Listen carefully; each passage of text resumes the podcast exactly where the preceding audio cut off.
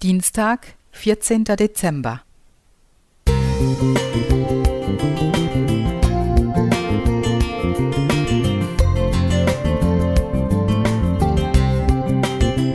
Ein kleiner Lichtblick für den Tag.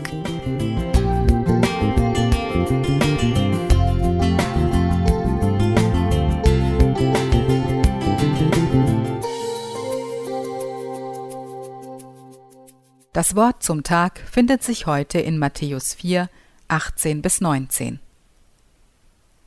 Als nun Jesus am Galiläischen Meer entlang ging, sah er zwei Brüder, Simon, der Petrus genannt wird, und Andreas, seinen Bruder. Die warfen ihre Netze ins Meer, denn sie waren Fischer. Und er sprach zu ihnen, Kommt, folgt mir nach, ich will euch zu Menschenfischern machen. 14. Dezember 2019 Gottesdienst in der Münchner Frauenkirche. Christen aller Konfessionen sind eingeladen zum Gedenken an die im Mittelmeer umgekommenen Flüchtlinge. Eine Stunde vor Beginn werden die Namen von ertrunkenen Geflüchteten verlesen. Oft sind die Opfer namenlos, dann heißt es nur ein Boot mit 20 Flüchtlingen, ein Boot mit 40 Flüchtlingen. Männer, Frauen und so viele Kinder, gestorben auf der Suche nach einem sicheren Ort. Nach einer Studie der Internationalen Organisation für Migration ist der Weg über das Mittelmeer die weltweit gefährlichste Route für Migranten.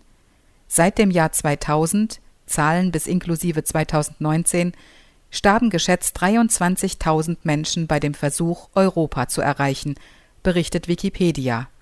Flucht und Migration über das Mittelmeer in die EU. Als er am 20. Februar 2020 das von der evangelischen Kirche initiierte Rettungsschiff Sea-Watch 4 taufte, sagte der EKD-Ratsvorsitzende Landesbischof Bedford Strom, Europa darf nicht wegsehen, wenn Menschen im Mittelmeer ertrinken. Christi Nachfolger dürfen nicht wegsehen, wenn Menschen im Mittelmeer ertrinken. Angesichts der schrecklichen Realität bekommt Jesu Wort von den Menschenfischern heute noch einmal eine ganz konkrete Dimension – der Herr fordert seine Jünger auf, Menschen herauszufischen, aus dem Wasser, aus dem Elend, aus ausweglosen Situationen. Save our souls, rettet unsere Seelen, bedeutet der Notruf SOS. Bei der Verkündigung des Evangeliums sprechen wir von Seelenrettung, doch unser Herr Jesus hat sich nicht nur um die Seelen gekümmert, sondern auch um die Gesundheit und das körperliche Wohlergehen der Menschen, die ihm in Scharen folgten. Er hat ihre Seele und ihren Körper geheilt.